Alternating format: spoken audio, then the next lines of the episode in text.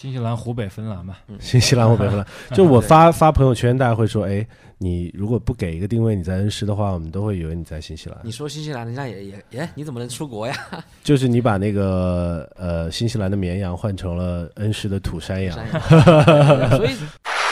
因为我前面也是一辆旅行车嘛，然后它是一辆很就是很亮眼橙色的那个 RS 四啊，然后背着一个旅行的小背包，在那个山里开，你就感觉像在拍奥迪的广告。广告片啊，而且就是那个树啊，真的长得很北欧。杉树啊，就是杉树，对对对。对对对，然后很笔直，然后还比较粗，不是那种细的嘛。就是那个路大概我们开了有二十多分钟吧，就是一直在那个山间的烟雾缭绕，然后一直有因为有烟雾在前面，然后对然后有些雾气，它又有太阳光时，间对它差不多就太阳下山了，快。对它太阳嗯那个接近下山的时候，丁达尔效应的太阳光柱那种时候，这种格兰品这个就是从英国来的，应该是就是皇室出游的时候，他们搬着很多东西不到外面。希望一个露营，然后牺牲掉自己某些方面的舒适感。对，可能我现在住的地方水资源相对来说比较丰富吧，可嗯能我开个车十到十五分钟，然后周围都会有一些湖，嗯啊、有一些湖，然后我其实就像钓鱼，我并没有说为了钓到鱼，当然我也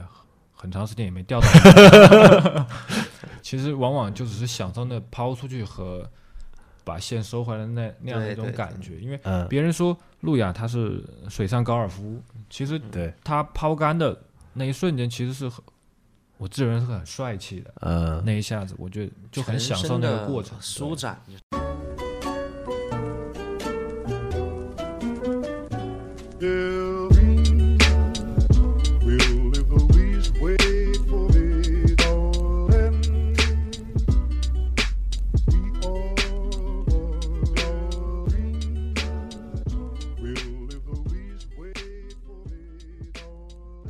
Hello，各位好，这里是十八 Talk，我是炮。呃，我们很久没有更新了。其实上个月在成都的时候，我们有拉那个 Gizer 王瑞录一期节目。对，王瑞你们懂的，闹眼子了。然，然后我们也错过了上个月在朋友圈刷屏的春游，成都的一个音乐节，因为他要三十六个小时不间断的卖酒。啊、因为糖酒会真的太累了，所以最终我们选择没有去。呃，但是在五一之后呢，我们拉上了其他两位十八的小伙伴，这期要聊一聊，应该是比较生活方式类的一个话题了，因为我们在五一做了一次 road trip，就是公路的旅行。我们从武汉开到宜昌，然后从宜昌又到了美丽的恩施。我们在恩施有一个露营的这样的一个活动啊。欢迎江琪和叶翔，我是江奇，大家好。我是叶翔，大家好。嗯，这次其实十八的男生一起来出行啊，就是大家可能没在十八 talk 里听过翔哥的声音，但是翔哥是我们，呃，我们男生有一个组织叫不回家俱乐部里的一员啊，我们经常会去摩托车、钓鱼、露营，所以这次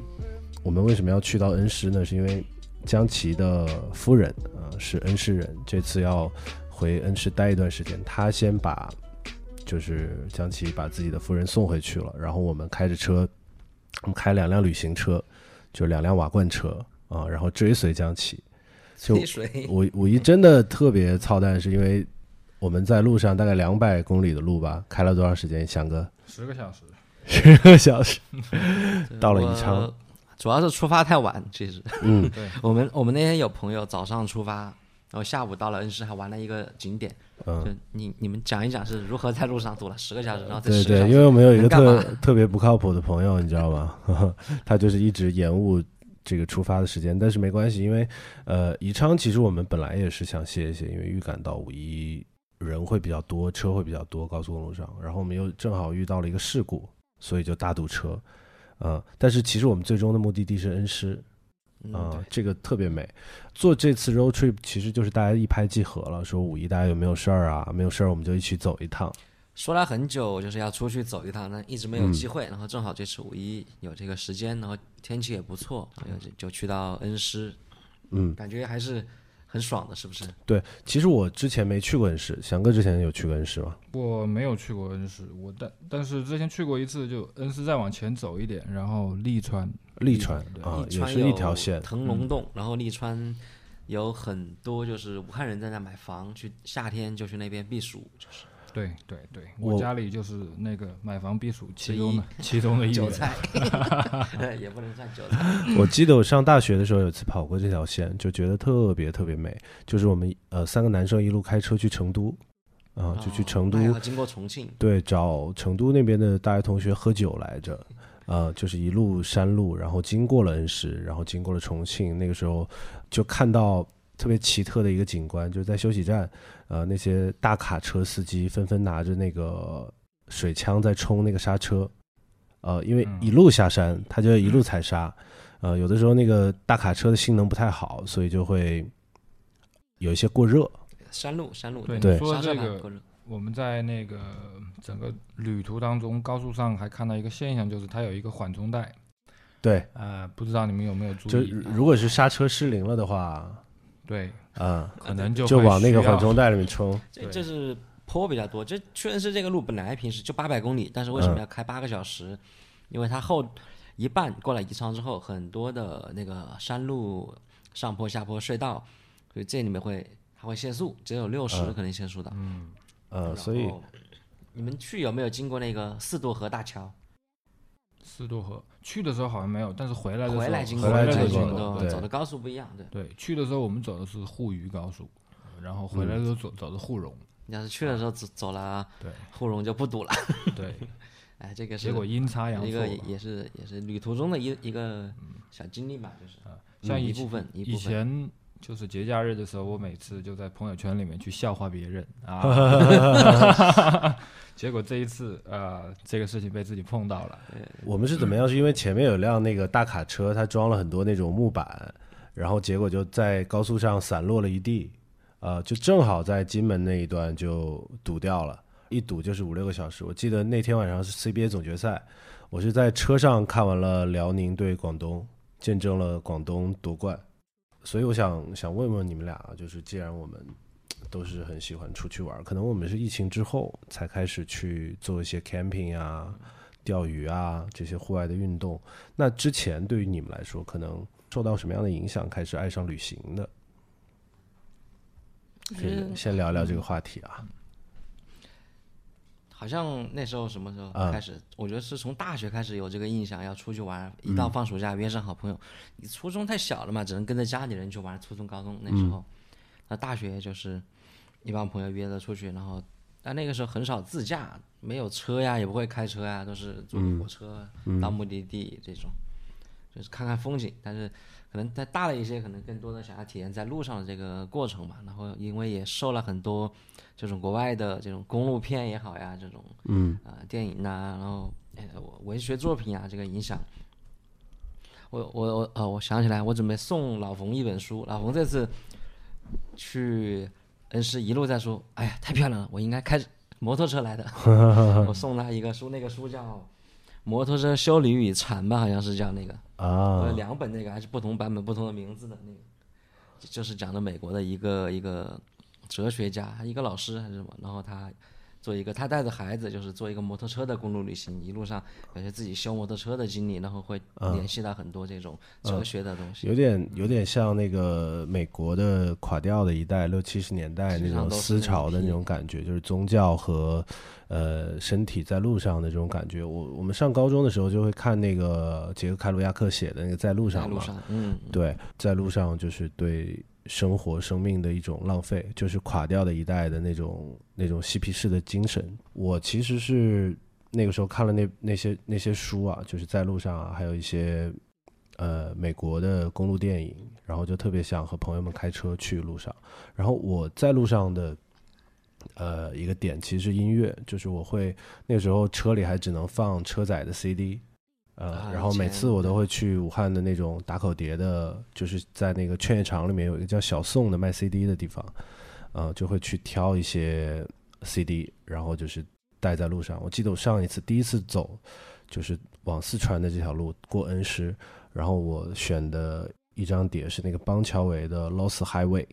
他的那一张专辑的同名的歌《Lost Highway》里面就一直在唱 So I Drive, So I Drive。嗯呃，就是特别有感觉。很很对对对对对，就是那种在路上一直踩油门，然后你可能知道目的地在哪儿，但是就享受的享受那个过程。对，我们聊来聊去，其实今天很多话题都离不开疫情，然后疫情嗯可能真的是作为武汉人，我们在家里真的关了太久太久，那么太希望能够去亲近自然，所以那么这一次正好有这样的一次机会，我觉得还蛮兴奋的，还蛮兴奋的。能够和大家一起在路上去走一走。对对，嗯，其实我们这次的 road trip 就是安排了两天的露营的时间。呃，我们其实是从疫情过后，去年的这个时候，我记得去年的五一过之过了之后，我们就开始频繁的去买一些户外的装备，然后就开始露营了。是因为然后把话题转一转，转到露营这个话题上来。时间节点倒退一年，再往前一点点，就是疫情期间在家咱们看的东西就是嗯。露营物语，嗯。然后就是那些，然后那也是国内的一个这种叫风格露营的元年，然后也是很多对。很多在那个网上 PO 图呀、发视频啊、vlog 呀，对，觉得这这个挺有意思，然后挺好看、挺酷、挺时尚或者挺挺特别的。所以我们这帮人也是中了这个毒吧，然后又就其实去年的五月一号，你们记不记得我们在一个水库，然后有去钓鱼，然后有去露营，黄皮，用用想烤那个战斧牛排的那一次，啊对对新州对对。新州。对吧？我们啊真新州。正意义的应该是第一次，第一次露营，那个时候我们都没有什么 snow peak，就是可能带了一些我以前会去看音乐节啊，或者我以前会和我的高中同学去烧烤，在迪卡侬买一些对一些简易的板简易的板凳，然后现在这些东西已经被淘汰了，呃，买一些简易的板凳，然后带了一个就是酒厂用来烧烤的那个烟熏的焖啊对对对，然后我们就去了，去了之后发现，哎呀，哈，装备好像不行，嗯体验是 OK 的，但是觉得然后大拍出来效果不够，是不是？对，然后大家就纷纷开始买装备。到这次，我们可能就是大家常说的 glamping，就是嗯搬家式露营、奢华露营。对就是我和翔哥开的都是瓦罐车嗯啊，就是这次我们开的也是两台，然后顶上还有一个小背包，啊，基本上就是把后座放下来都装满，然后我们去搭营地。嗯，这次搭营地的那个地方也特别有意思，是在一个一个农场里面。对，江奇给大家介绍一下那个地方。好，那个位置其实我没有去过，但是我在网上搜了很多，就是各个平台就是对于它的评价呀，然后对于它的一个一个发的照片出来，我觉得这个很适合。我原本想的位置是更野一点的位置，嗯那考虑到这是有小孩嘛，就是也想带孩子了，想哥。嗯啊，然后有小孩我们就找一个有保障、安全保障一点的那个，那个属于一个叫金星农场，嗯。它是它好像属于恩施市，它是在恩施市那个福尔山林场下面的一个农场，那个是老板自己把它承包了的，就是，嗯。然后有大片的漂亮的草坪，然后有那种像丘陵这种小山坡、小小的草坪的坡，然后老板种了很多羊在里面，养的羊，所以我看别人发的照片，怎么像新西兰和瑞士呀？我我感觉 拍的挺很很像很像，因为我有去过那个新西兰的北岛，就是拍呃那个电影叫什么《魔戒》霍比特人的那个那个小镇，它是一个就是把那个小房子一比一的建在那儿，它那个山坡就跟我我们去的恩施的那个我们今天去的那个就看起来很像啊，啊、很酷啊那个地方。这确实是很像，很多地方都是这样，新西兰。然后新西兰、湖北、芬兰嘛，新西兰湖北芬兰，就我发发朋友圈，大家会说，哎，你如果不给一个定位你在恩施的话，我们都会以为你在新西兰。你说新西兰，人家也也哎，你怎么能出国呀？就是你把那个呃新西兰的绵羊换成了恩施的土山羊，山羊所以我看人家网上拍的，哎，这地方不错呀，然后又是嗯有农场，你可以在那吃住洗漱，对吧？自己不用带太多东西。嗯然后我觉得，哎，应该可以吧，这地方。然后在网上找了那个老板的联系方式了，然后嗯结果去到之后，我发现就是超出我的想象，美的就是太多了。对，真的那个地方太棒了。然后嗯在我们跟朋友的比拼当中，然后完胜。完胜了。赢得很彻底。嗯那个他因为就是我说注重体验，体验它是一个一个，你从我们那天出发，先去到狮子关是一个景区嘛，一开始啊觉得很多车路上到了景区怎么这这想着这么多景区怎么玩呀？然后黄冲还说算了，要是堵我们下次再来吧，就还是有一点堵。我们把那个景区走完之后，嗯。对，觉得啊越到后面其实越通畅，对。一开始可能体验感还是略微有一点点的，一开始觉得很堵，心情可能会差一点然后当过了那个水上浮桥、网红浮桥之后，然后后面有其实一路开车在那个峡谷中，感觉是两边的山谷中去穿梭的时候，觉得越越走越通畅、越漂亮的时候，觉得那个心情越来越好，会。对，就是我们在去农场的时候，有一个特别特别令我觉得很有画面感的一个画面啊，就是进入到那个森林里面，就是我们开始跑山路的时候，从那个狮子关出来，我们经过了那个底下那种小的叫坝子，他们讲的叫什么？就是就属于是、呃山底下一个平地的那种地方，场坝场坝。对，茶厂，然后再经过茶厂之后，开始进入那个福尔山的那个，它叫林场，进到林场里面之后，那个路。嗯，正好旁边下午了，那个时候已经有着那个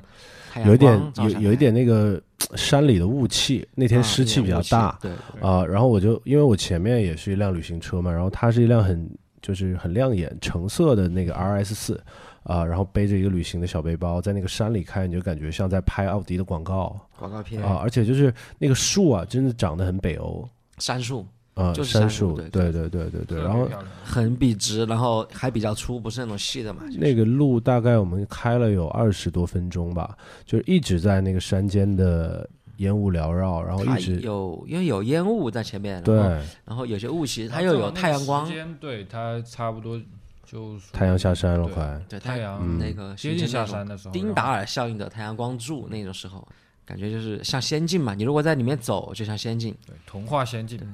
欧洲的就是人家在北欧拍出那种照片的感觉。那你如果开车，就是广告，你自己可能开着感受不出来，你看前面车或者后视镜有后面的车，你就是，哎，这是那个广告片里的那个画面啊，就是对如果我们当时开了一辆沃尔沃，可能感觉就更好。对，就是 就直接到了瑞典啊，就就真的很很北欧的那个画面啊，我觉得在山里的那一刻，然后我们就到了农场，到了农场之后呢，呃，我们就看到那个山一片全部都是山羊，然后那个我们露营的那个。呃，露营点也特别好，因为它整个的山体是把风挡住了，也没有什么、呃阳光嗯，它应该是之前也是树吧那边，对。原始森林嘛，属于一片，啊，而且很奇妙的一点，我后来开开了荒，就是我印象很深，那是我们刚刚到那里的时候，其实一开始是太阳很大，然后大概过了五分钟左右以后，然后突然雾全部出现了。啊，对，大家对就这个有印象没有？你就看着那个雾从远处那片树林里面，跟着风也好，跟着那个阳光也好，对对对追着自己在走。对，然后那些小山坡，我们一下子瞬间又全部看不到了。嗯，然后又过了几分钟以后，然后那片雾慢慢慢慢又又走了，对你感觉就是因为它本身海拔也高，一千多米吧，可能嗯在那边，然后你感觉就在云中，那个雾一来就是人在云中，然后过来一会儿，嗯那个雾消散了之后，又有太阳照到那个草地上。对，嗯当时还担心会不会下雨然后我问他们村民，就那个农场的村民，嗯他们看了一下天说。没事，今天不会下雨，明天是晴天，后天可能下雨。嗯果然就被他说中了，他就看了一眼天就知道了。对，天气还蛮好的。然后我们就开始搭建自己营地，特别有意思是有一个朋友他也自己新买了一套装备，就是买了一套很帅的 DOD 的帐篷，根本本就不会搭，因为我们可能去过，我们也不算是就是 outdoor 或者露营方面的熟手或者能手，我们也是只是基本的知道帐篷应该怎么搭建，然后搭在哪里，就呃帮他去搭建，嗯，那他就带了很多没有用的东西，对，他就是因为他比我们更没有经 验。他就 一一站式购物，找了一家网店，然后买了三万块钱的东西，反正都嗯买着，都放在车上。我不知道拿嗯拿下来的东西有没有一半啊？嗯，对，其实呃，奢华露营、搬家式露营也是让让自己在户外更舒适嘛，所以我们去买了很多坐的很舒服的椅子，像 Snow Peak 啊这种，呃 DOD 的天幕啊这样。其实我不知道你们有没有看过，原来有一些电影啊，就是比方说呃英英国人殖民印度，然后意大利人殖民北非，工业革命之后的这个殖民地的文化，大家会尽可能的把在殖民地的那些装备、家具啊，然后衣服啊，包括巡巡行军杖啊这些东西，尽可能的把它简化啊，但是又在材质上让它变得防风、防火，然后能够应付室外的一些条件，就可能把丝绒的手套变成了麻布，或者是更适合户外的手套。我觉得这个可能就是呃搬家式露营的鼻祖。嗯，就是为什么我们聊就是疫情之后会出现这样的情况，因为疫情之后我们都太渴望大自然了。当你发现，哎，你搜索到那个时候我们加了两个群，一个是呃一个叫 Outland Outland 的啊群对，Outland 就是云南的一帮朋友们，就是现在北上海那个琉璃嘛。已经。对对对，还有一个是还有一个是山西文化，山西文化，对对对，山西文化它这个其实是 urban outdoor，就是对都比较偏现代一点。对我不知道我不知道你们什么时候发现，就是有一些机能风的文化在呃我们身边开始流行，就比方说大家开始穿 ACG 了。嗯。然后开始穿一些很机能，然后有很多口袋的衣服，这个其实就是 urban outdoor，就是的鞋子，所谓的山我系觉得这块就是我的转变还是挺大的。其实啊，真正机能这一块的东西，准确来说，其实可能也就是去年开始，我开嗯。始尝试去这样的一些。强哥以前都是美式复古的，丹宁牛仔裤，对对对，养牛的，对。嗯，，那大夏天三十七八度，还是靴子，还是靴子，对对对，啊 一定要穿个马甲的那种。呃，然后其实呃，其实机能风这个五六年前已经有了，但是大家可能那个时候不太露营，对，就觉得可能城市通勤，然后防雨防风，在通勤的路上可能会轻便一些啊。但是逐渐的，呃，露营进入到大家的视野之后，你会发现，呃，你也不是说不能穿靴子、不能穿牛仔裤去露营，那个也也 OK，很牛仔啊。其实牛仔也是在很户外的，也是的一种对，对只不过你你发现 ACG 啊，然后 Snow Peak 啊，包括打一瓦这些品牌，它会让你呃更轻便、更舒适。更舒适、嗯更透气。把把日常的生活融入到户外，把户外的嗯，那个体验要融入到日常生活吧。你在日本很多就是下雨天骑个自行车出来怎么办？就穿个那种啊，又不想背包，就很多口袋呀、防雨啊这种。我是之前有看有买过一本书叫 Beams Life，就是 Beams 他们的员工，嗯，嗯。然后呃秀他们自己的装备居啊、家居啊这些。那个有一套啊，那个书，它有还有啊，那个衣服的，有有有我也有一有本。什么设计的，有什么？对，然后你你会发现就是在因为因为日本人他家里可能有的时候很小嘛，他会很合理的运用空间，你会发现呃他前一张照片带出去的那个沙发，嗯。他同样在家里也用，啊，对，就啊是就是他的家里其实是一个很很 outdoor 的空间，然后我可以把这一套东西搬到户外去。呃，为什么说日本人那么爱露营呢？因为家里的空间太小了，很渴 啊望大自然这也。是对，有呃道理。房子比较小，窄窄的那种。对，他是喜欢亲近自然嘛，就是他们，嗯看他们小孩，有时候去日本看那种幼儿园，就全部是玩在草坪上玩的那种，嗯，很野，这摔了就摔了吧，没事，自己爬起来就好了。对，日本是一个很大的分支，因为之前的节目里我们也聊过，像嗯 DOD 啊、Snow Peak 这这个都很多很多年了。嗯，啊，然后像我们常说的 ACG，因为 Nike 的总部在俄勒冈，嗯，俄勒冈是有大片森林，然后就是有很多徒步爱好者的一个地方是真的。是原始森林，有一对个纪录片，就是美国做做那个很多吧，就是讲俄勒冈的，嗯，做那种树屋，就专门在俄勒冈那种森林里面自己去啊砍树做树屋，还有那种什么，呃，叫原回归到那种原始生活的，也是在那边俄勒冈州。对我前两天有听一个 podcast 里头讲露营这件事情，他就讲说英国女王和她的丈夫在之前在南非度假，然后之前的女王去世了，然后她是在南非的书屋里得知自己成为了新一任的女王。哦，啊，所以 在在一个 tree house 里面，她你能你能想象她穿穿的那种猎装靴、猎猎装夹克的那种风范？啊。我觉得这种格兰品这个就是从英国来的，应该是，嗯。就是皇室出游的时候，他们搬着很多东西到，外不。希望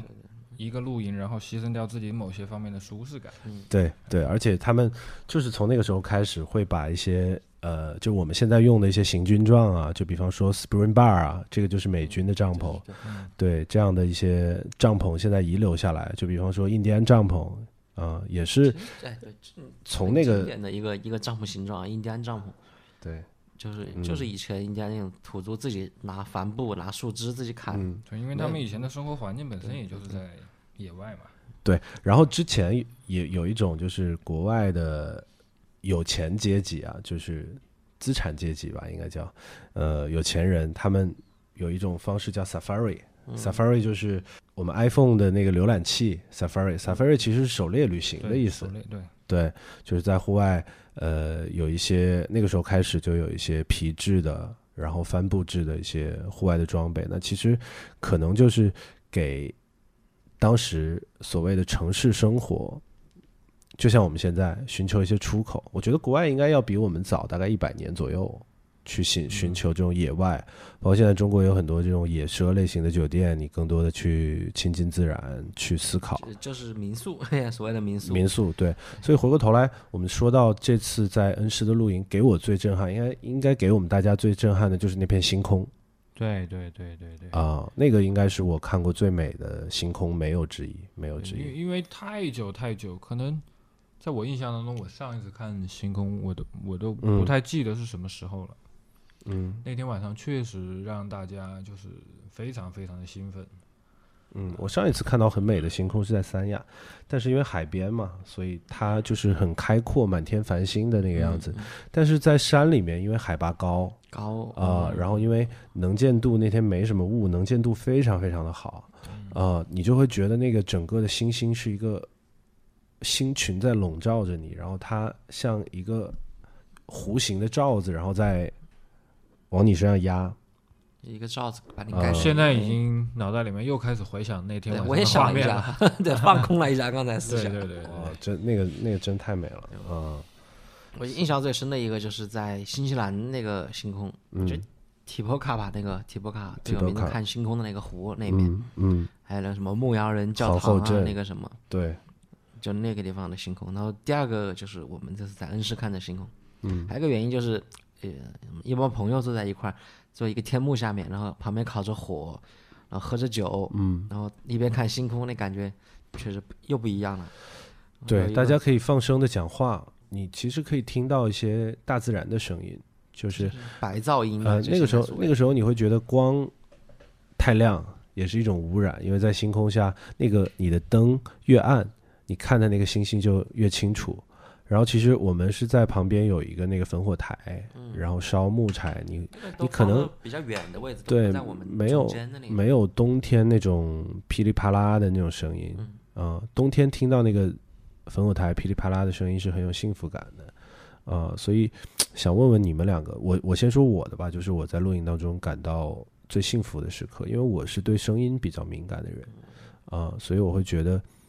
嗯，很多人玩 hi hi-fi 嘛，嗯，就是玩那种呃高级音响，它其实就是把自然的声音给你还原到用你的音响或者用你的媒介和传输设备去把它给放出来，然后达到最高的一个还原度，啊，这就是所谓的 HiFi 啊。那其实我们在大自然里面，它就是自然的 HiFi，你的耳朵能够感知到的一切，就是很真实的声音。就比方说，风吹草地，你甚至在早上你的帐篷里面会听到那个露水的声音，然后你你去呃闻到的青草的气息，你身体感受到的那种潮湿，然后你听到的那种气息，它其实是一个非常非常三 D 和非常非常立体的一个感受。啊、对我来说就是彻底的沉浸在大我我会我会很放大声音给你带来的一切，对，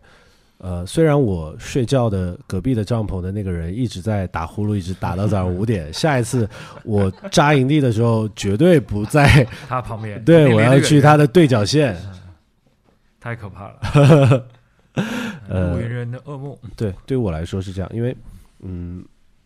我可能会醒得比较早一点，会听到各种各样的声音在你的帐篷周围，然后你抬起头，发现你看看到你的帐篷顶，看到那个灯的时候，我觉得是对于我来说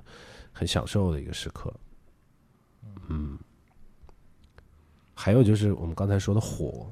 篝火，火这个东西，火我就比较感兴趣了。对火这个东西真的是翔哥最有发言权。我我不知道那个是什么什么效应啊，就翔哥是一个最喜欢挖洞，然后最喜欢劈柴和最喜欢生火的那个人，所以我们营地每次都是有分工的，像黄源是负责做饭，翔哥是负责生火，那我跟老冯可能就是负责搭建啊什么的，江琪是负责给大家倒酒。啊，火我也是觉得在室内的条件，炉灶、厨房，你都没有那样的条件去生那样的火。对，嗯你看你也看不到那种那样的火，嗯，所以我觉得这还是人类或者生物原原始原本能嘛。玩火，我之前你知道我是怎么怎么样开始意识到玩火是一件很酷的事情，就是我们有一次去泰国去曼谷，嗯。然后订了一家呃德国人开的亚洲前五十的餐厅，嗯。是亚洲第四名的餐厅，嗯。然后他的主菜就一直在玩火嗯嗯嗯。啊、那个时候我觉得哦，原来火是可以这样子玩的，surfing 吧，那个对叫什么，ser ser serving serving serving 德国 serving，兄弟对，你就看他那个开放式的厨房，然后他的一个很大的一一个个烤炉，烤炉，然后火是冲外的，嗯。啊、然后他的主菜，因为德国人的餐厅嘛，嗯。就是类似于猪肘啊之类的食物，他们就火玩的很好。就是你吃到那个食物的那一刻，你再去看那个炉子的时候，你会对它产生敬畏。为什么火候可以掌握的这么好？这这个蛮酷的。是嗯，这个，所以我说，火就是人类本能的一种嗯喜欢的，或者是会觉得很神秘的也好。最早有宗教的崇拜的仪式啊，火神啊、嗯太阳神啊，跟嗯火有关的。然后，呃，你看着那个篝火在燃烧的时候，它可以变换出不同的形状、形态，呃，形状吧，每一秒都是不一样的，每一刻都是不一样的。你看着它，嗯有火星溅出来，包括你说有火的声音噼里啪啦，它这个画面感就可以让人有无穷的想象。我也就是你要想点什么事，或者不是不什么都不想，就看那个火生的，在户外可以看一整晚。翔哥劈柴的时候都在想些什么？其实我是一个特别喜欢动手的人，嗯然后我觉得劈柴，我也不知道怎么去形容，就是有一种酣畅淋漓的感觉，就是有一种感觉了自己去征服了这个木嗯头、嗯啊，它有那么大一块，然后嗯经过我劈也好，锯也好，然后为我所用。挺减压的，啊应该是对我啪觉砍的。我觉得是这样。其实我们做的这些事情，它以以往来说，在大自然里面，或者在呃怎么说，就是在和大自然靠的比较近的人的生活当中是工作，就是我们不以劳作为生，就是我们对对对，不日常就很你要吃饭，很日常所以你就要砍柴，砍所以就很有成就感，对不对？是是是，呃 特别有成就感，所以乐不思蜀。然后可能就是在我印象当中，就是可能跟露营有关的，我记得就是可能我我小学的时候啊，因为在武汉长大嘛，然后以前家里离的住的地方离就江边比较近，嗯那么我们有时候，比方说暑假的时候，或者说是有时候周末的时候，我们会来到江边，然后干嘛？除了玩水，玩水以外，然后我们就会去生篝火。那嗯么生篝火，单纯的去烧那些木头，我觉得也没有没有什么意义。本来夏天就很热，我们就想，那那那能怎么办？我们就会去菜市场买一些红薯，买一些嗯红薯，然后我们就在地上刨一个坑，嗯刨一个坑，然后把红薯就埋在里面，嗯埋在里面把它填起来，然后上面去烧木头。那么我们活也完了。最后，当我们啊所有的东西都已经燃烧殆尽以后，我们再把那个坑刨出来以后，又可以吃到红薯。嗯，那么这是我小时候可能印象比较深的一些事情。就它它是一个过程。对，嗯，然后你吃到红薯的那一刻，你吃到的其实是动手和对，红薯其实只是最终的一个结果。嗯啊，其实我我们并不是为了去吃红薯而做这件事情，本来嗯只是为了玩，然后正好玩顺便的，它嗯能够诶玩累了还有吃的。翔哥其实谈到吃啊，吃吃这个是这个话题了。其实我们在户外，呃，有有其实有两种方式去烹饪，就是 glamping，呃，奢华露营，大家会做的很奢华。我我有看到朋友圈里面有朋友在户外蒸包子，蒸小笼包，那太太在他们现在更愿意把那个叫风格露营嘛，风格就是露营，对因，为能体现个人的风格，然后地域文化的风格。那中国人去老外露营可能烧烤、美式 BBQ 比较多，那中国人去做嗯什么？就是传统做面点、蒸包子。对啊，我们第一老外还有做面包，看那个我们我们我们那次露营的时候，我们不是还做了西班牙海鲜饭吗？西班牙海鲜饭，其实也很对，因为因为我们本身。本身是做餐饮的嘛，所以这一块儿可能会比较就是有一些便利。嗯呃，近水楼台一点。嗯对对对，其实，在户外去做吃的，无非两种方式。第一种是用气，嗯就是有各种各样的炉子了，现在嗯啊、然后特别是以日本的，像什么千石啊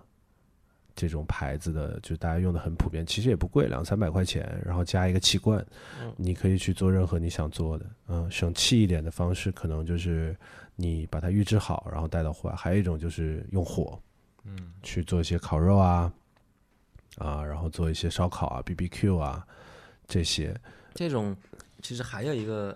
露营的分支叫那个 bushcraft 那种，bush 对就丛林嘛，craft 就是手工嘛，就是翔哥这种纯粹就是手工，没有帐篷就没有帐篷，就带个布，那布里面可能可以把布把你的行李一折叠就是一个包了。对。那你去了之后，嗯、砍柴就是野特别做支架，没有没有天幕，自己拿砍树树枝去做支架。那个就是我在 Instagram 上看见张震岳，他只带一块布，嗯然后带一个小气罐，然后带上一个呃，就是 Snow Peak 那个放在气罐上的一个支架，然后啊带一些米，然后很多东西都是在，比方说野菜啊这种嗯东西都是在户外摘的。嗯。就我们看那个《露营物语》里面的那个女生，嗯。她的那条线就是就地取材，嗯呃，他就是去采一些野菜啊，然后钓鱼啊，呃，去到不同的营地物呀，对，呃，采一些山里面的食物。然后然的食物，男生的那条线呢，就用气罐做各种罐头。嗯，烹饪就是户外的烹饪，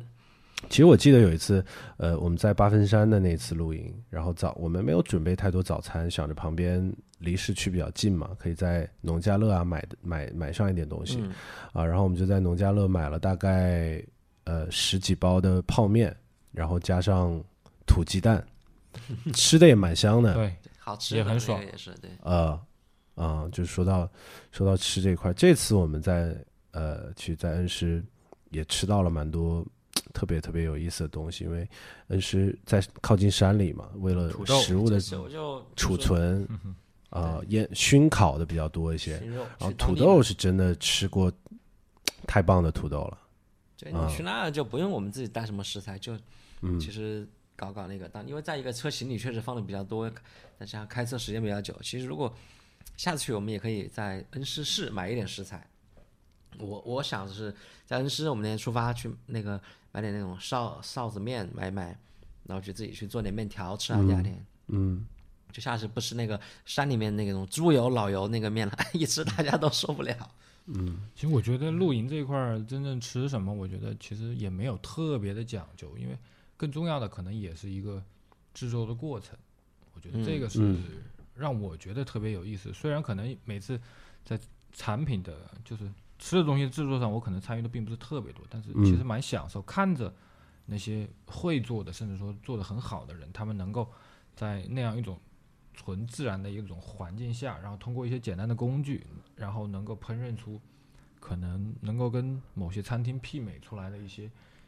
啊、餐食，我觉得是非常非常有成就感的一件事情。对，其实我们在朋友圈里有比赛，就是露营吃这一块是没有人可以赢得了我们的吃和喝。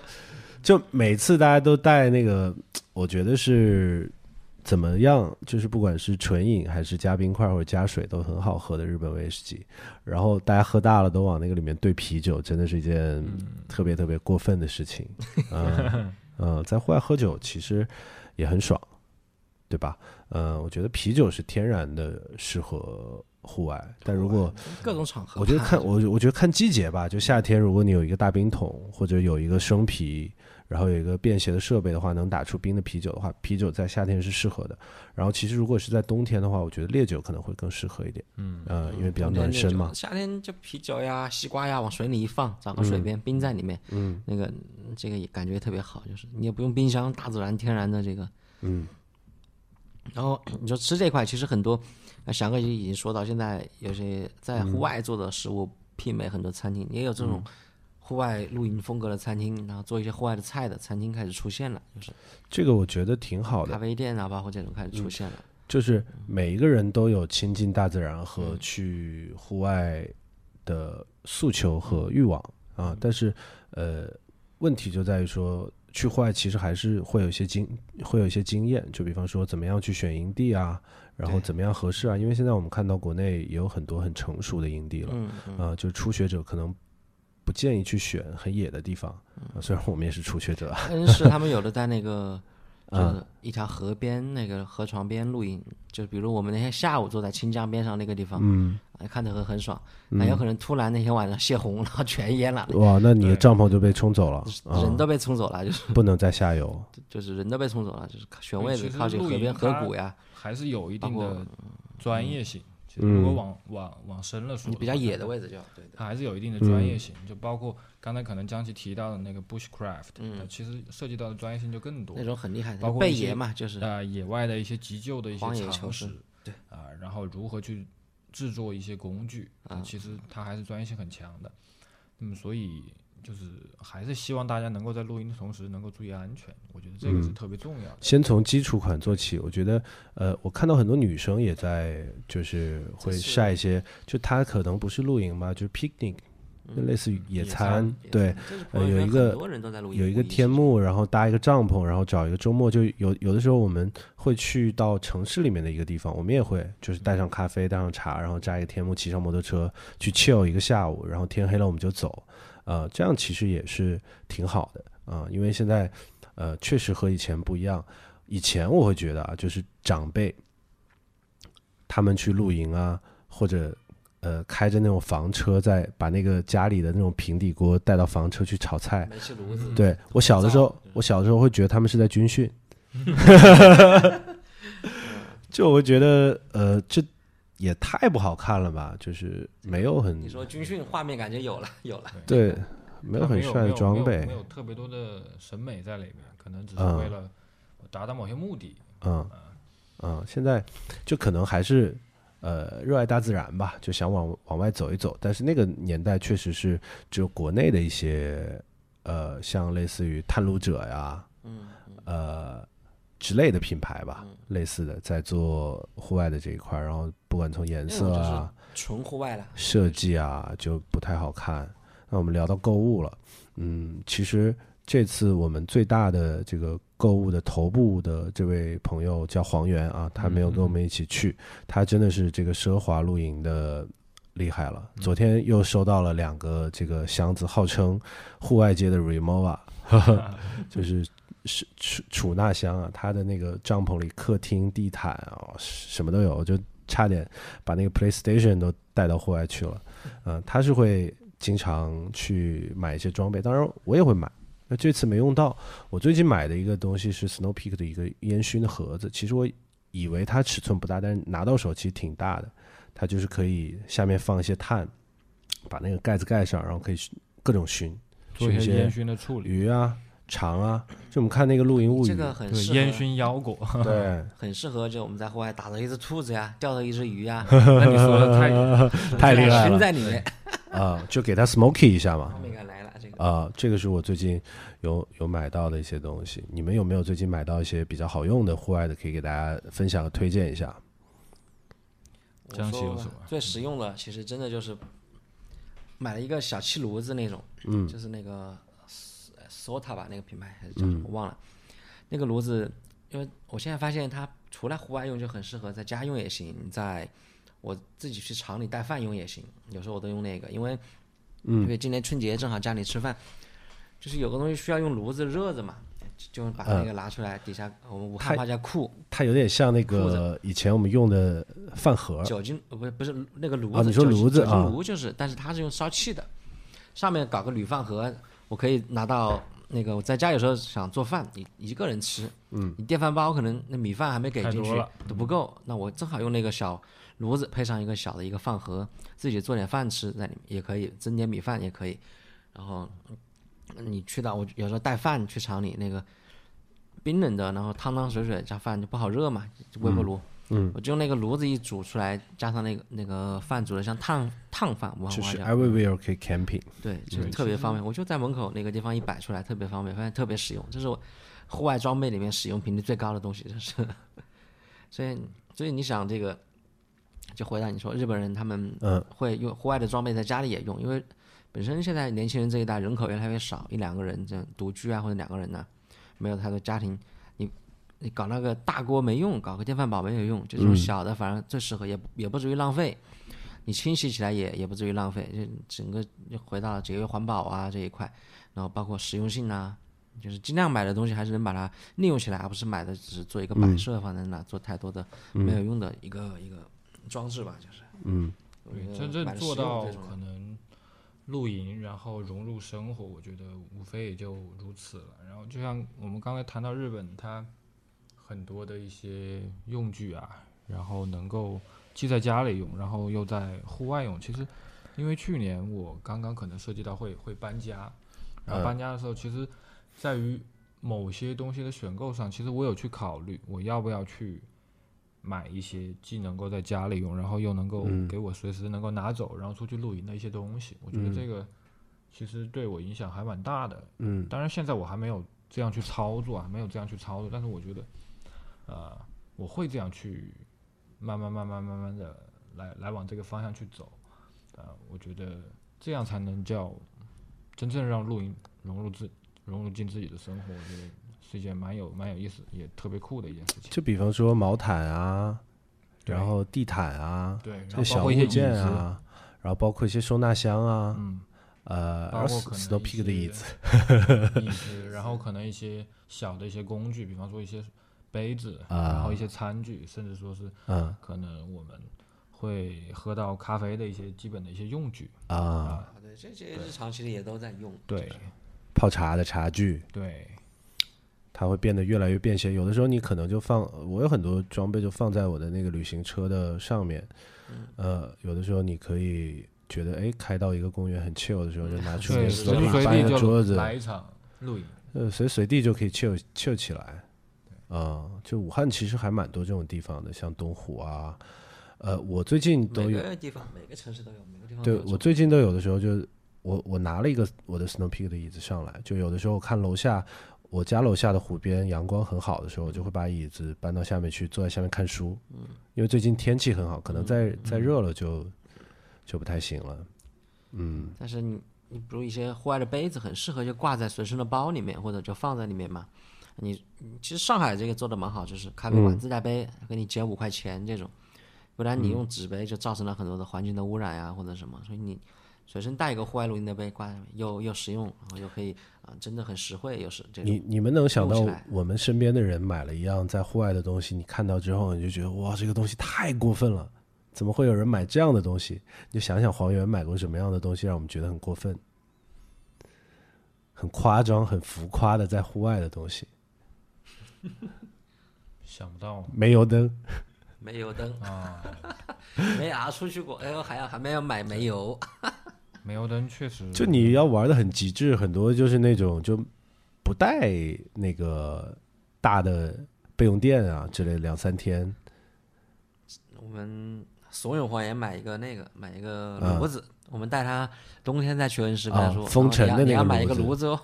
呃啊。不不是那个炉子吧？啊，也可以，那个炉也可以，没有炉。还有一种炉子就是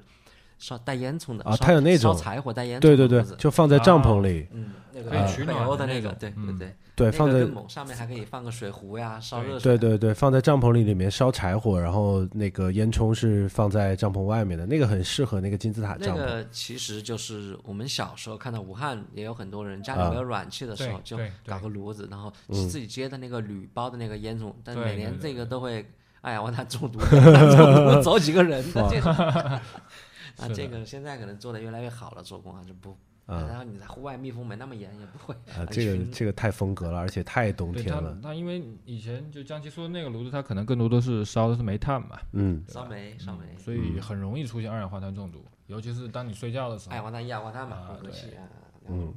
嗯，我觉得再买可能黄爷会买一辆类似猛禽之类的哎 东西，然后不然没有没有办法去装他那么多奢华的设需要备，一辆皮卡车，买皮卡还要装摩托车那上面。对对对，一个拖挂。啊，呃，其实我们从恩施离开之后呢，去了宜昌，因为黄岩他带着家人，然后在宜昌租了一栋也是很很有风格的一个民宿啊，在一个呃，就是你完全没有办法山错车的山坳里面啊，据说是花了七百多万。我我那个路哇，那个路真的超级难走，我都不知道这些材料是怎么运到那个山坳、运到山坳里面的。呃，但是我们去到那个地方，呃，因为在恩施唯一有一个遗憾，就是我们露营的营地旁边没有水，因为恩施都是大山嘛。那在宜昌，大家都知道三峡大坝在宜昌嘛，宜昌是水资源特别丰富。对水资源很丰富的一个地方，我们就去了呃宜昌，然后上了他们的一艘船，在船上呢，我们就自己带了鱼竿嘛，因为想到这个时候肯定会去钓钓鱼，然后就让其实就是甩甩竿，跟钓鱼现在越来越没关了。让让让让这个司机给停下来，然后我们去甩一甩。那个画面是很美的，就是我不知道你们小的时候有没有去过三峡，就是在还没有三峡大坝之前，嗯，我对葛洲坝有印象，非常非常我倒没有多少印象。我记得之前坐船，然后应该是从武汉出发，然后到路过宜昌的时候，路过葛洲坝的时候，就是看到它去那下河我。对，我坐那个船，当时想到的就是李白的那个对，诗轻舟已过万重对山，两汉原声啼不如轻舟已过。你就在一个嗯，像一个那个比较窄的一个他写的其实就是那儿，它就就是那那个地方，对对对就是呃，从武汉到四川，因为他那个时候被发配到就是西南部去对，对流放了，所以他就是很忧伤看到那样的场景。看到那个那个画面写嗯的，嗯，在那个场景里面钓鱼其实很很很有意思，就是其实边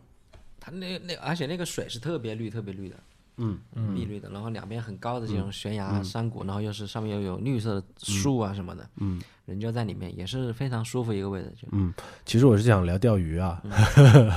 因为其实也是去年疫情之后，我们开始，呃，因为江奇是刚第一个去玩路亚的人，他可能去美国的时候会带一根自己很便携的鱼竿，然后在科罗拉多啊什么地方去甩甩竿，然后就把我们也带上了路。虽然我的鱼竿只用过两三次啊，我不我不算是一个 fisher，但是翔哥是，啊，翔哥是自己会去钓鱼，啊，然后在大家的印象当中，就是钓鱼的人可能就是有几种形式啊，呃，一个就是台钓，就就是我们常说的垂钓，你在鱼塘里面，然后去做一天，可以钓上很多鱼，啊，我们看到这个自然的水域在武汉的，因为武汉是一个水资源很丰富的城市，在各种江、各种桥上都有人垂钓，可能三十块钱一个位置吧，然后江奇玩江不要钱，江对江奇玩的的这种叫路亚，呃，它可以算是一种运动。然后前两天我有听那个 Patagonia 的 podcast 的电台，嗯。就是呃，你知道 Eric 就是我们在北京展会上认识的那个哥们儿，他就是玩那个 Capper Capper One 的那嗯个 Eric，、他也是一个他是 Patagonia 的 marketing hand，、嗯就是市场的总监。他那期节目讲的是飞钓，啊，飞蝇，呃，飞蝇，对。对对，那个叫 fly fishing。呃，fly 有有两个含义，就是第一个是我要甩那个绳子，第二个是它那个 fly 是苍蝇的意思啊、对。就是他会把那个饵变成，把它编织成各种各样的小虫子啊，水里的植物啊，是尼亚，就是模拟鱼饵的一种模拟鱼饵模拟动物的一种，对就是模拟的是小蚊子呀、小虫啊这种。然后他那个节目里我听的特别有意思，就是三四月份，你如果你模拟一个在三四月份这个水域没有的虫子，你是钓不到鱼的。对，所以你的理论知识要非常非常丰富，就是在这个水域三四月份水面上是有一个什么样的虫子，是一个蜘蛛啊，还是一个蜻蜓类的虫子，还是一个什么什么类型的虫子，你就是要非常非常熟悉这个水域。其实路亚也是一样。对飞蝇应该算是最难的，最难的那个是。对，最相对来说比较原始吧，因为那个它历史相对来说还是比较悠久。嗯那个我我我听他们那个节目说，以前是没有竿的，就只有线，就它其实是一种就是捕猎的捕猎的方式对嗯捕猎的方式。对。那像我们玩的这种叫路亚，翔哥平时什么时候会去钓鱼？其实我只要有这个想法，我就会随时去。你会在武汉哪些地方钓鱼呢？其实因为可能我现在住的地方水资源相对来说比较丰富吧，可嗯能我开个车十到十五分钟，然后周围都会有一些湖，嗯啊、有一些湖，然后我其实就像钓鱼，我并没有说为了钓到鱼，当然我也很长时间也没钓到鱼，其实往往就只是享受那抛出去和把线收回来那那样的一种感觉，因为嗯，别人说路亚它是水上高尔夫，其实对，它抛竿的那一瞬间其实是很，我自认是很帅气的，嗯。那一下子我觉得就很享受那个过程，舒展就是。对，嗯。很享受那个过程。就是当你那个你你一竿抛下去以后，你那个竿能甩多远，或者说是甚至到你熟练的时候，你想甩到哪里，然后你的鱼饵就可以甩到哪里的时候，嗯其实也是一一件，就跟你打篮球一样，就感觉你投篮很嗯准。对，其实我看他们那个 fly fishing 的掌控就是对，就是 balance 嘛，平衡嘛。呃，我看他那个 fly fishing 的那个视频，我感觉有有有很很多时候，我觉得他们很像在打太极。对，因为它嗯那个线特别特别长，你会看到它甩在天上绕，游刃有余啊，对有时候要要轻，有时候要重。他那个最长的线，我记得是有三米多，如果你全部甩出去的话，哇，那个好厉害！就是我是怎么开始关注到 fly fishing，就是 Snow Peak 出了一个鱼竿，然后我从来没见过，然后我就上网去搜，哦，原来有这样的一项运动，然后你就慢慢找到说中国有在北方有一群人在在玩这个这啊个可惜的就是它鱼种吧，也是它这个一般会走下水里，然后走进水里去对，钓下河溪流，嗯溪流，溪一般都是流在溪流。嗯南方可能只能溪流钓一下马口、白条这种鱼，嗯北方有鳟鱼，红这个还不错。在国外这个就是钓鳟鱼，鳟鱼、鲑鱼嗯，就是吧？这些为主。啊、也也其实也是钓一些有有攻击呃，性的鱼冷，水冷水里面的攻击性鱼，然后、嗯对，然后这个运动你可大家可以看一个电影叫《大河之恋》，嗯大河恋，布拉德皮特演的一个，嗯，嗯，对对对。最最帅的时候那个。哎，我记得那个猜火车的男主角也演过一个关于这个 fly fishing 的电影，猜火车的那个叫什么来着？大家可以搜一搜，其实有有很多，不是大布拉布拉德皮特那个我知道我看过啊，大河之恋嘛，嗯。而且 fly fishing 现在其实在日本特别特别流行，包括一些潮流的一些主理人，他们现在钓鱼所玩的全部都是 fly fishing。他们会把就是 fly fishing 这项活动或者是运动拍进自己的产品的 lookbook 里，对，嗯嗯，因为美国也也也很多，其实因为还是这个还是欧美来的这个，因对。为那边水域更更合适嘛，就是你可以看到一个画面，在那个美国阿拉斯加也好呀，在那阿勒冈也好，那种河流里面，嗯一边是有人在那个甩飞蝇钓鱼，你可能走很远，你会看到有一只熊在水里抓那个鱼在吃，就那种画面。对，其实其实其实钓鱼这种方式，它不像登山，不像呃我们所说的到大峡谷里面去徒步有那么大的难度，它相对来说日常一些，嗯，而且现在装备也很帅，你知道达伊瓦这个品牌吗？嗯就是他以前是卖鱼竿的，一个达伊瓦，一个喜喜喜马诺嘛。对。然后现在达伊瓦已经进军到就是日常的机能风里面，卖的很贵，一条短裤两千多块钱，，Pier 什么？太贵了，那个呃，对，很帅的确很。帅。他他他上一季的 lookbook 是自己那个削了一个木木头的那种船，然后在湖中间 fly fishing，太帅了 那这个很很生活方式，也是很日本人做出来的东西。而且就是我们夏天的时候都会穿那种不管是 ACG 也好，还是什么样的牌子的也好的那种钓鱼马甲，就它上面会有很多口袋啊，然后有很多可以挂东西的地方。那样你在户外你就会变得很方便，你有一些、呃需要携带的东西，你就可以带到那个那个马甲上面。就露营的时候会会穿这样的一些装备。其实，当你开始讨论装备的时候，就说明这个产业，不管是从无人知晓，还是现在到了小众，它已经是走起来了，嗯，它已经太多了，产生一些话题了，那就很好玩都是的，就已经。对对，看看大家穿的衣服，你就会问：哎，你平常钓鱼吗？啊之类的。它已经不再是一个中老年运动啊，我们可能也是中老年人了吧？所以这这这次五一期间，朋友圈还是很多人都去户外了。嗯有的发的是那种露营啊，有的发的是野餐呀、什么。嗯然后这次包括我们去恩施有选的线路，就是最初级最初级的那种。我们下次可以走的野一点的位置露营呐、包括这次还是主要以野中带稳。对对对，然后有还有那种有一个恩施有一个山叫齐月山，嗯。上面是风力发电机，你可以走，就是开车可以开到山顶，还很七月山也是一片连绵的山脉，从从从那个重庆那边一直过来，开车开到山顶上，顶上有那个大的风力发电机，你就在那个风力发电机底下露营可以，嗯，非常漂亮的风景，感觉自己在荷兰。那会 不会不会不会，啊。那。个就是网上已经有有一些人在那边玩过，就有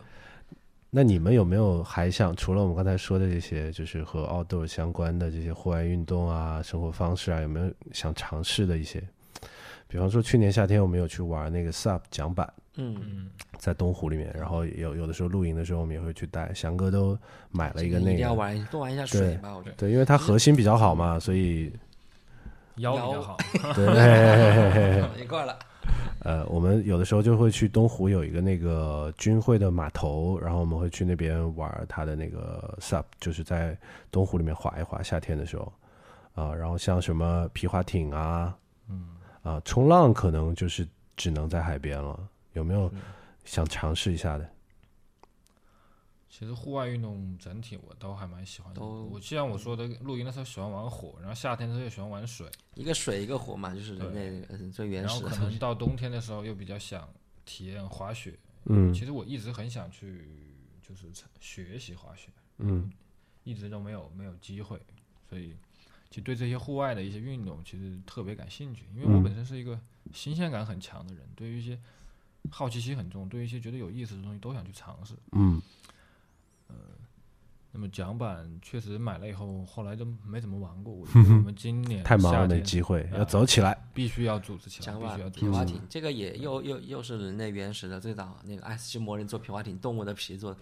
我有一次就是去宁夏，在那个沙漠里面很冷的时候玩那个那个皮划艇，我以为跟桨板一样，就是很简单。上去我反正不站着坐着嘛，总能平衡嘛。嗯，完全不是，一下平衡掌握不好就船就翻了。嗯，很船冷的盖进去那个里面，我赶紧起来烤火的。嗯 我想着我会玩，没事就往湖中间滑，五秒钟翻了。其实跟水有关的运动一般都需要很好的。其实极限运动，我觉得户外运动，呃，第一个是你要和大自然很亲密的接触。就是刚开始我们两个去年去玩那个桨板的时候，因为我不会游泳，呃，所以我就很怕。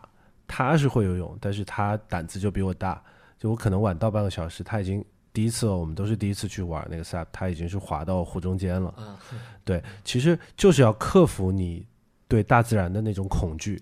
当你觉得我摔下去的那一刻，或者我再爬起来那一刻没什么的时候，你就会很大胆的把你的重心降下去，然后在桨板上去做一些动作。其实包括皮划艇，包括冲浪，可能对身体素质要求会更高一点；嗯滑雪可能会对身体素质更高一点放。松了之后，就是你对还有一点运动都是要放松，不当要去怕。当你去融入大自然去做这些所谓的户外运动的时候，更多的你要去融入进自然里面，你不要去跟自然去进行对抗。嗯就是放嗯就是放松嘛。对你一定不能去跟它去对抗，因为我们知道大自然它其实它是它有无穷无限的力量，嗯。其实我们人类是没有对对没有办法跟大自然去对抗，所以我们只有更好的去融入它，去顺应大自然去做某些事情的时候，我觉得才可以做得更好。嗯，对，就是其实，呃，首先是要了解，然后去学习，啊，然后就是体验，啊，体验之后你才会发现，呃，其实对于自己来说，和大自然去做接触，啊，你一定会从这些好玩的运动啊、好玩的生活方式里面找到属于你的那一个。嗯，其实也就是对我们来说是在无聊的生活当中吧，嗯，去寻找一些可以让自己的生活和心情更 balance 的一些事情。就是之前有一本小说叫《瓦尔登湖》，嗯就是嗯欧美其实刚才我们有说比我们早了一百多年探讨生活方式其实那个时候呃就有什么米其林餐厅啊等等这些。那《瓦尔登湖》这个小说其实讲的就是城市生活太便捷了，看看人类生活到底需要什么，然后所以这个主角就建了一个小木屋，在这个小木屋里面去开始思考人生。呃，可能我们下一次会做一个呃时间更长的露营，把这个营地搭起来，嗯啊然然后多待几天，更呃深入的去体验。对，更深入的和大自然去接触，而不是呃只是过一个周末而已。当然，呃，对于我们来说，如果你去露营了，过了一个周末去做一个 road trip，可能我们刚回来的那天会觉得特别特别累啊，然后躺在床上开了十几个小时车，又吃了很多，喝了很多，身体很有负担。但你今天我们在坐下来聊的时候，它可能就不是一个在家里和朋友喝吃吃饭喝酒的五一假期了，就是甚至我们十年之后再聊起来今年的五一假期的时候，你会觉得是很有意义的，因为我们还是会很兴奋，聊到那个画面的时候，就是会想到那片星空，然后想到和新西到兰很像的山坡，开头说为什么经典的电影、文学作品、影视作品能够传承下来，就是因为一路上的这些经历啊，包括嗯呃他一路的感悟吧。你嗯不光是只是说经历了叫什么，嗯有一些人生的感悟、人生新的体会啊，什么这种。嗯，所以所以所以对于我来说，其实我是在一个地方不太能待得住的人，在路上。呃，这件事情对我来说，我是需要很多新鲜感，然后很多新的东西对我冲击，然后去构造我的生活，然后让我的生活有挺多回忆的。那对于我来说，其实，在路上，如果你非要给他下定义上纲上线的话，我我觉得可能会是这样。嗯、不知道你们有没有想什么想说的，在节目的最后啊，因为已经一个多小时了，在路上想到对你生命就应该浪费在路上 在就是在美国的开车旅行，那个就特别像电影中那种那种杯酒人生，一路去找酒喝那个画面。啊，Into the Wild，对对对，然后你呃还有一个叫那个叫宿醉，就特别囧的事情很多。嗯一路上就是他们要要婚前 party 嘛，有一个那个结婚的之前的一个单身 party，、呃喝大了，然后啊一路回去一路也是特别好玩的那些经历对对对欢笑，我觉得这个都是很一些离奇的事情。很有意思的东西，这个是。嗯，所以呃，我觉得虽然我们可能不太像小说里面的人物，或者是电影里面的人物，可能他的生活就是一路在路上，然后去看很多不一样的风景，但是我们可能会用有限的假期。啊，去做我们喜欢的事情吧，就比方说周末啊、钓鱼啊、桨板啊这些，啊对，，我记得今年好好像是约约着玩桨板今，年还有一次那个奥斯卡有一个电影叫什么？Neverland 那个啊，就是今年最佳影片嘛，《无意之地》嘛，对，所以其实也蛮也蛮想什么时候能够尝试那种所谓的 van life，、One Life，对，有一辆自己的房车，然后漫无目的的，可能走到哪里就待到哪里，然后欣赏，嗯。啊、彻底的彻底的融入到当地的一些嗯。环境里面去，然后这个时候要 cue 一下我们的朋友黄聪，他可能开到黄陂就回来了，回不来，停在路上。对。然后然后你继续讲啊，我觉得这个也是蛮有意思的，可能在这一路当中，然后慢慢慢慢的寻找出自己人生的某些所谓的真谛，嗯。他能够看透某些事情，嗯。很多东西能够慢慢慢慢的随着这一路彻底的顿悟嗯。啊，我觉得这都是他的所谓的意义。嗯。其实有时候可能也不不需要多去在意你做这个事情的意义在哪里，更多的是嗯。在这个过程当中体验一些感悟。嗯嗯，脚踏实地的在旅途当中，然后去呼吸不同的空气，嗯感受不一样的声音她是，那女主角还是比较是无赖，嗯，房子没了，然后什么被收回来，然后生活比较不幸。美国反映美国经济萧条，所以住那个。那真的，你说这个生活就是那个嘛，就是那个攀岩的，那个 free solo 那个，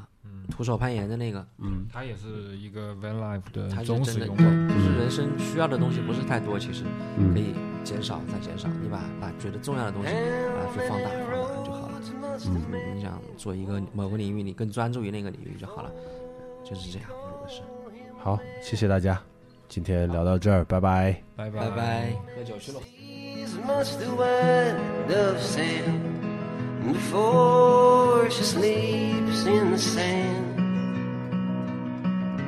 How many times must the cannonballs fly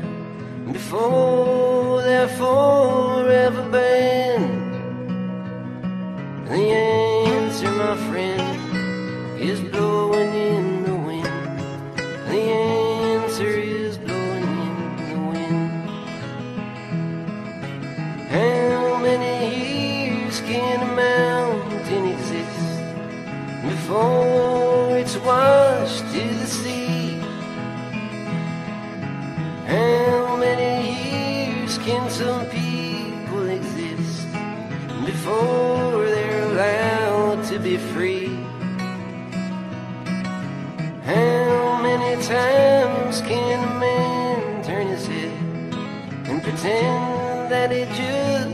Doesn't see?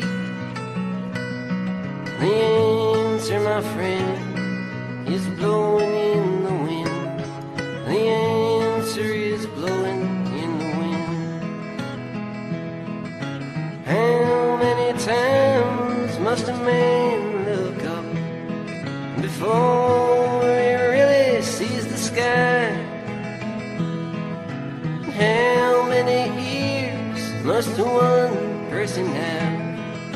before he can hear people cry? How many deaths will it take till he knows that too many people have died? The answer, my friend, is blowing in the wind. The answer is.